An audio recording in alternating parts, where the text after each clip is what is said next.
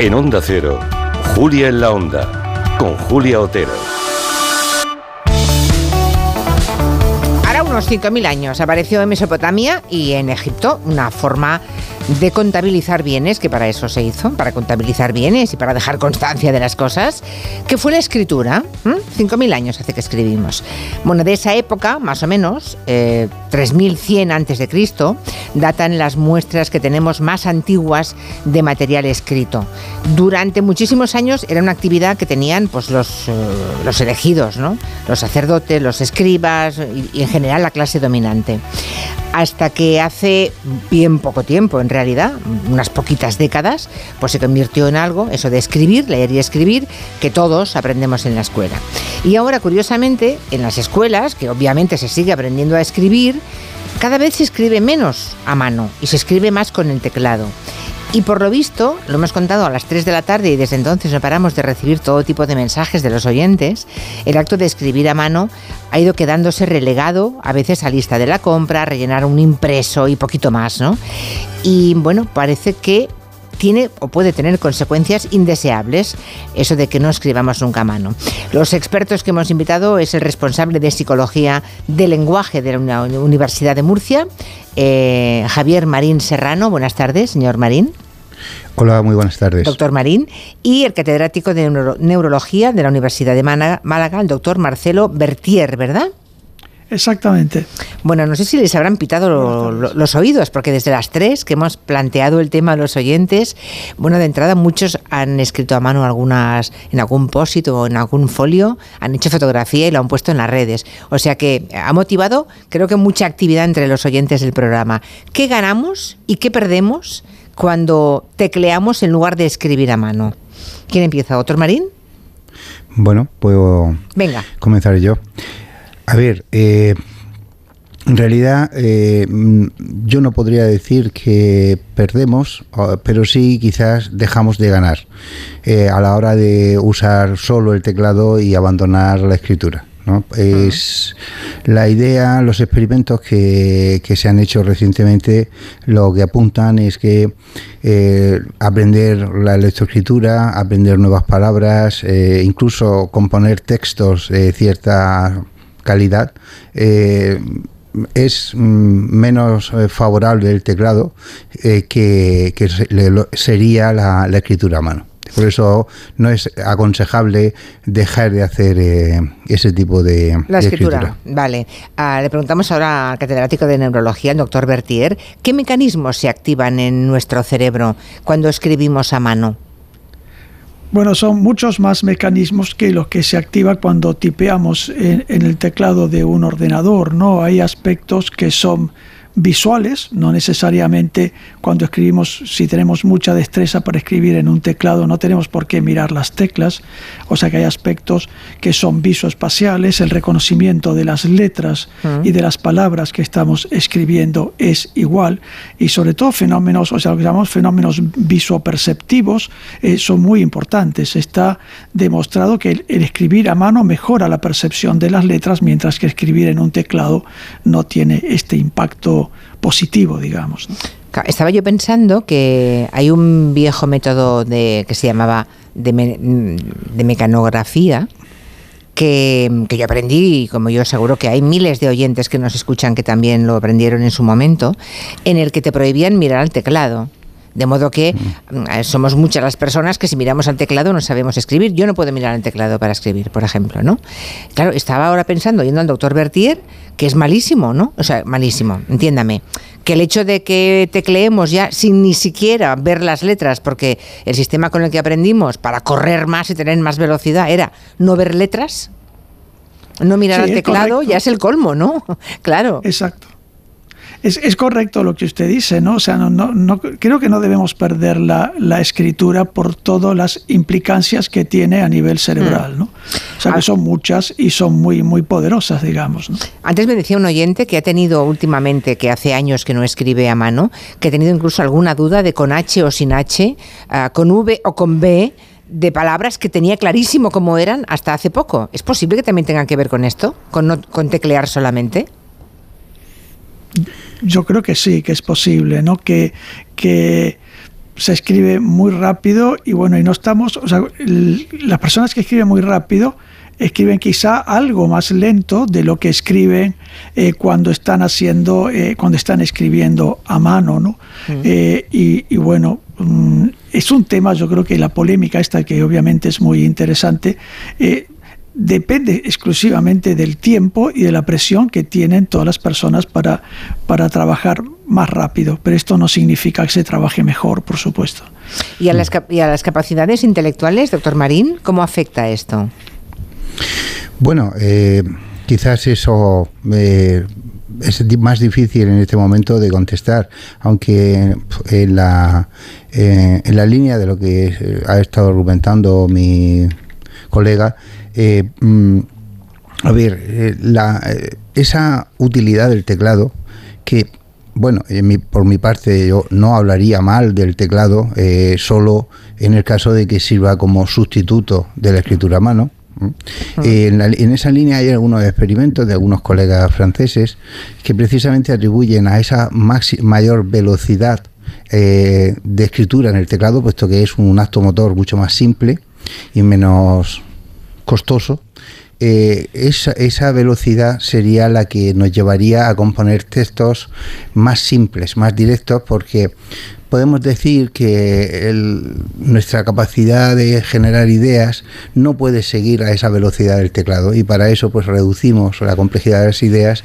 para adaptarlas un poco a esa presión de, velocidad. Eh, por otra parte, pues eh, una cuestión que se ha comentado es que mm, hay veces que nuestra mano es la que sabe eh, tiene el conocimiento. A, mí me sucede y supongo que a muchos de los que están oyendo que en ocasiones para teclear un número o incluso para, eh, si quieres recordarlo, no, no logras, pero cuando lo tienes que ejecutar con la mano, cuando ejemplo tienes que teclear una clave, etcétera, etcétera, es la mano la que ayuda a recordar, por ejemplo, un número de teléfono o cosas por el estilo. De manera que el cuerpo de alguna manera es un instrumento cognitivo. Y si limitamos el uso o simplificamos el uso del cuerpo en nuestra cognición, pues posiblemente estamos simplificando nuestra cognición. Tiene razón, ¿eh? doctor Marín. Estaba yo mientras escuchaba pensando en lo que decía y en efecto hay cosas, por ejemplo, hay contraseñas que a veces tenemos duda, ¿no? ¿Era este número o era este otro? Pero solo por la posición de la mano ya sabemos de qué se trata. Claro, eso se fomenta mucho más con la escritura manual. Sí. Ya. ¿Y la memoria también se ejercita más, doctor Bertier? Sí, indudablemente, ¿no? La memoria que tenemos para, para lo que hemos escrito, para, para, para las letras, o sea, todo este tipo de funciones. O sea, el acto de aprender a escribir es sumamente complejo y requiere práctica y requiere un esfuerzo que es lo que probablemente se, está menos implicado en, eh, una vez que uno ha aprendido a escribir en un, en un teclado. ¿no? Eh, los niños empiezan a escribir muy tempranamente, como comentó usted anteriormente, pero recién escriben correctamente y tienen su propio estilo de escritura a los 10 años. Eh, yo no estudié mecanografía, por supuesto, pero, eh, pero es importante que yo creo que es mucho más rápido aprender mecanografía que aprender a, escribir. ¿no? Y es crucial la escritura para que eh, algunos elementos que están en nuestro cerebro se, se impliquen y, completen su desarrollo, que ya viene preprogramado, pero que completen su desarrollo para tener más eficiencia en la escritura. Curioso, yo les decía a los oyentes, les contaba un experimento que preparando esta entrevista eh, sabemos que existió, que se publicó en 2006, o sea que ha llovido, ¿eh? no, es de antes, de ayer precisamente, del Human Movement Science, que mm, habla de cuando un grupo humano aprende una, una lengua asiática, que cuando acabaron ese aprendizaje, más o menos los que lo habían hecho con escritura manual o tecleando, el aprendizaje fue el mismo, pero que pasado un poquito de tiempo, no mucho tiempo, los que habían escrito a mano recordaban la lengua y los otros no. Sí, sí. Me parece espectacular, me parece espectacular ese, ese estudio. Sí, sí, bueno, ese estudio era con participantes occidentales y se, eh, se empleó un, un, alfabeto asiático para asegurarse de que, no lo conocían previamente o no se parecía mucho al, alfabeto latino, que es el probable que ya conocían. Y efectivamente es así. De hecho, el resultado interesante es que eh, el aprendizaje justo acabado el entrenamiento no era diferente para los del teclado o los de la escritura manual. Y lo que se. Las diferencias se observaron, como, como tú has dicho, eh, pasado un tiempo en el que había habido un, un olvido mucho mayor de los que aprendieron a través del teclado. O sea que cuando escribimos a mano podemos decir que el cerebro, el ojo y la mano forman un, un, pack, ¿no? Trabajan juntos en coordinación y eso es lo que marca la diferencia, supongo. Exacto, sí, seguramente es así. De hecho, lo que está diciendo mm, mi colega, eh, realmente hay una implicación sensorilomotora eh, de mayor en la cuestión de la escritura manual y eh, eso implica, pues posiblemente una mayor implicación y quizá un mejor registro de, de todo lo que está relacionado. Una mayor implicación, quizás diría yo. Es curioso, tenemos un par de ejemplos. Eh, tenemos el caso de Suecia, tenemos el caso de Finlandia. Vamos por partes. En Suecia, a final del 2022, eh, dijeron que harían una digitalización total en las aulas, ¿no? Pero mm. luego se dieron cuenta que bajaban los resultados en las pruebas de comprensión lectora a los alumnos y han dejado de digitalizar, ¿no? Claro, ellos llegarían a una, a una relación causa-efecto para tomar esa decisión, supongo. Muy probablemente. Yo, creo que, desde mi punto de vista es un error cancelar una, metodología para incorporar otra. Yo creo que, como, como, bien decía el profesor Marín, son perfectamente superponibles, ambas son útiles mm. y muchas personas las utilizamos. Yo escribo mucho a mano, pero todo el día en mi despacho estoy escribiendo en el ordenador, ¿no? Pero no dejo de escribir a mano, ¿no? O sea, no creo que una invalide la otra. El gran riesgo que tiene hacer, por ejemplo, digitalizar todo, Mm. es que eh, hay un fenómeno que se llama aprendizaje del no uso, que es que cuando dejamos de hacer una tarea, no solamente escribir, sino cualquier otra tarea, nuestras redes neuronales se regulan a la baja. Entonces, es, no es que literalmente se apaguen, pero se atenúan mucho y están menos disponibles. Y esto es lo que justifica que muchas personas dicen, bueno, yo escribo fatal con, con la mano, esencialmente porque eh, cuando tienen que echar mano, valga la redundancia, de estas redes, no están tan disponibles como si esa persona escribe cada día. O sea, nos hemos oxidado por llevar una terminología de la física, en este caso a la lingüística. No, claro, cuando dejas de hacer, cuando dejas de usar algo, pues evidentemente, pues vas perdiendo facultades.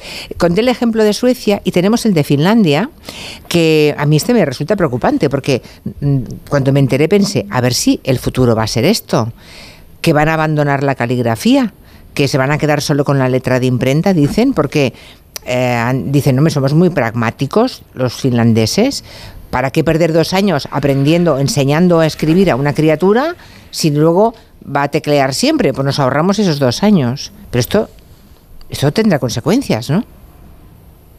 Yo creo que sí, va a tener consecuencias importantes uno de los aspectos, yo diría, mágicos del cerebro es que nosotros tenemos un programa motor para cada letra que hemos aprendido, o sea, ya sea cursiva, imprenta, mayúscula, minúscula, para lo que se escribe en un pentagrama, las notas musicales, para los símbolos químicos, etc.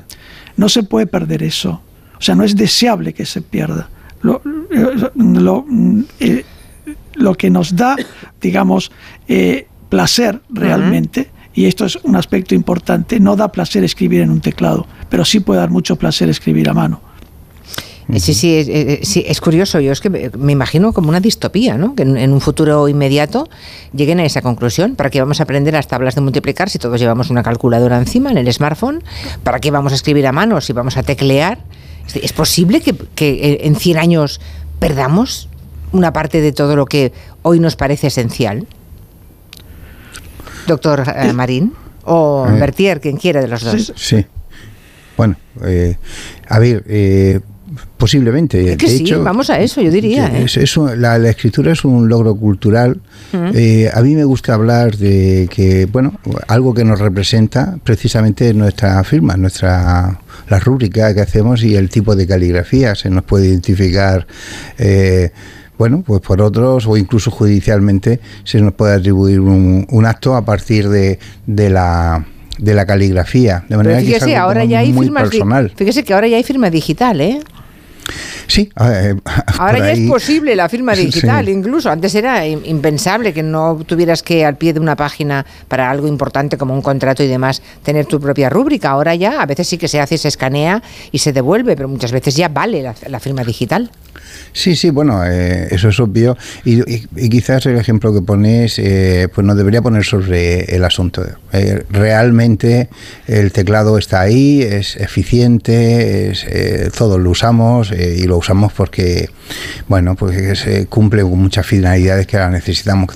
Si queremos enviar un correo electrónico, pues lo hacemos con el teclado, etcétera. De manera que el teclado, pues ahí está, porque pues las circunstancias lo han traído. Y es posible que eso traiga algunos cambios, algunos poco deseables, ¿no? Todo el mundo pues eh, puede saber que de, cuando en cuando pues un poco nos uniformizamos y perdemos cierto cierta perspectiva personal con, con, la, escritura, que bueno, que es un buen ejemplo. Pero bueno, en realidad eh, la, tecnología ha irrumpido en nuestras vidas, cada vez pues usamos más la tecnología y dependemos más de ella, y posiblemente eso no sea todo bueno. No, es seguro, es seguro. Eh, el neurólogo, le pregunto al doctor Bertier, em, la, neurología cree que escribir a mano, además de fortalecer la memoria, que ha quedado claro que sí, puede combatir un cierto deterioro cognitivo, llegado el caso? Bueno, depende. Eh, la, escritura va, va, como decía el doctor Marín, es la lectoescritura, no es solamente lo que escribimos, sino lo que leemos. Obviamente, eh, tener lo que se llama una buena reserva cognitiva, o sea, una capacidad mm. de, por ejemplo, de tener un, muy buen léxico, ser lector de varios libros al menos al año, eh, es un factor preventivo del deterioro cognitivo. Eh, y, esto es deseable que, no se pierda. ¿no? En las escalas de reserva cognitiva, una de las preguntas que se formula es cuántos libros lee usted al año. ¿no? Leer es escribir también, es tomar notas, etc. Hace ya unos años, una investigadora de Cambridge, de la Universidad de Cambridge, dijo que la lectoescritura es como un virus saludable, que una vez que toma contacto con nuestro cerebro, cambia la arquitectura cerebral mm. de forma permanente o sea que el contacto con la lectoescritura es crítico y es deseable que se mantenga. Aunque vaya perdiendo jerarquía por las prisas que tenemos cada día, eh, es deseable que se mantenga. ¿Y puede cambiar el pensamiento? O sea, la manera en que articulamos las ideas y el pensamiento seguramente también se verá influido por la manera en que redactamos eso. Si lo hacemos tecleando o lo hacemos con una estilográfica y un papel en blanco. Algo debe eh, haber distinto en el cerebro. Sí, totalmente. Bueno, se cuenta el caso de, un famoso filósofo, Nietzsche, que debido a que había perdido gran parte de su visión, pues eh, los textos que componía eh, pues con una pluma, supongo con un bolígrafo, eh, ya no podía componerlos y entonces pues tuvo la suerte de que se había inventado pues lo que es un antecesor de la máquina de escribir, una especie de esfera que llevaba unas teclas y que le permitían escribir textos.